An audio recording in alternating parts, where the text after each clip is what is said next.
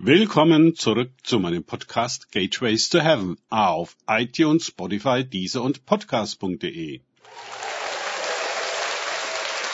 Mein Name ist Markus Herbert und mein Thema heute ist Gericht und Liebe.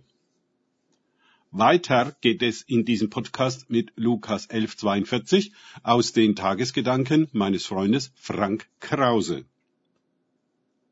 Aber wehe euch, Pharisäern! Denn ihr verzehntet die Minze und die Raute und alles Kraut und übergeht dabei das Gericht und die Liebe Gottes. Denn diese Dinge hättet ihr tun und jene nicht lassen sollen. Lukas 11, 42. So wie die Pharisäer bei den Waschungen sorgfältigst auf deren Einhaltung achteten, so taten sie es auch im Hinblick auf den Zehnten. Ein Dauerthema bis heute. Bis in die Details hinein wird die Frage diskutiert, was unter dem zu verzehntenden, versteuernden Gewinn fällt. Denn schließlich muss man nach Meinung der Gesetzlichen eben diese Dinge genauestens befolgen, wenn man dem Gericht Gottes entgehen und die Liebe verdienen will. Als würde es im Gericht darum gehen. Und als könnte man die Liebe damit verdienen? Hierüber ist Jesus sehr ungehalten.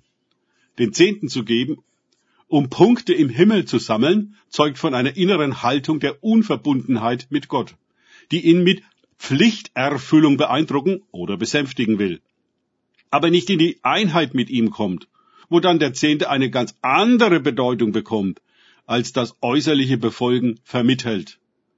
Anhand der Auslegung der zehn Gebote in der Bergpredigt können wir sehr schön sehen, wie Jesus immer über die innere Haltung sprach, die den Pharisäern ganz entging. Eigentlich ist das, was Jesus hier den Pharisäern um die Ohren schlägt, von Liebe motiviertes Gericht, auch wenn es sich so gar nicht danach anhört.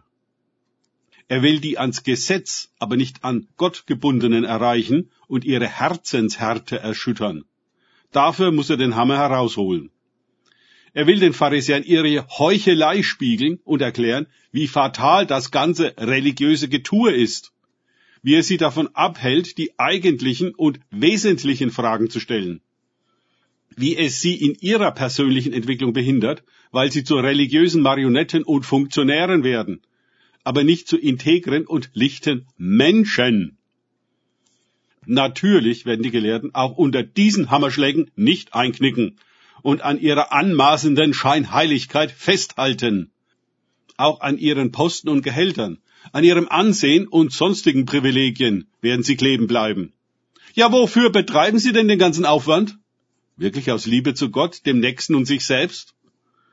Für uns alle gilt es, Jesus danach zu fragen, wo auch wir das Wesentliche aus den Augen verloren haben. Um uns mit dem Unwesentlichen zu verzetteln. Wir können ihn beständig nach dem Gericht der Liebe fragen. Denn das Gericht richtet uns aus, korrigiert die Abweichungen und hält uns auf dem geraden Weg. Die Liebe aber ist die Erfüllung des Gesetzes. Und wer liebt, braucht dann gar kein Gesetz mehr. Den Liebenden braucht man nicht über den Zehnten zu belehren, da er bereit ist, alles zu geben und nichts festzuhalten.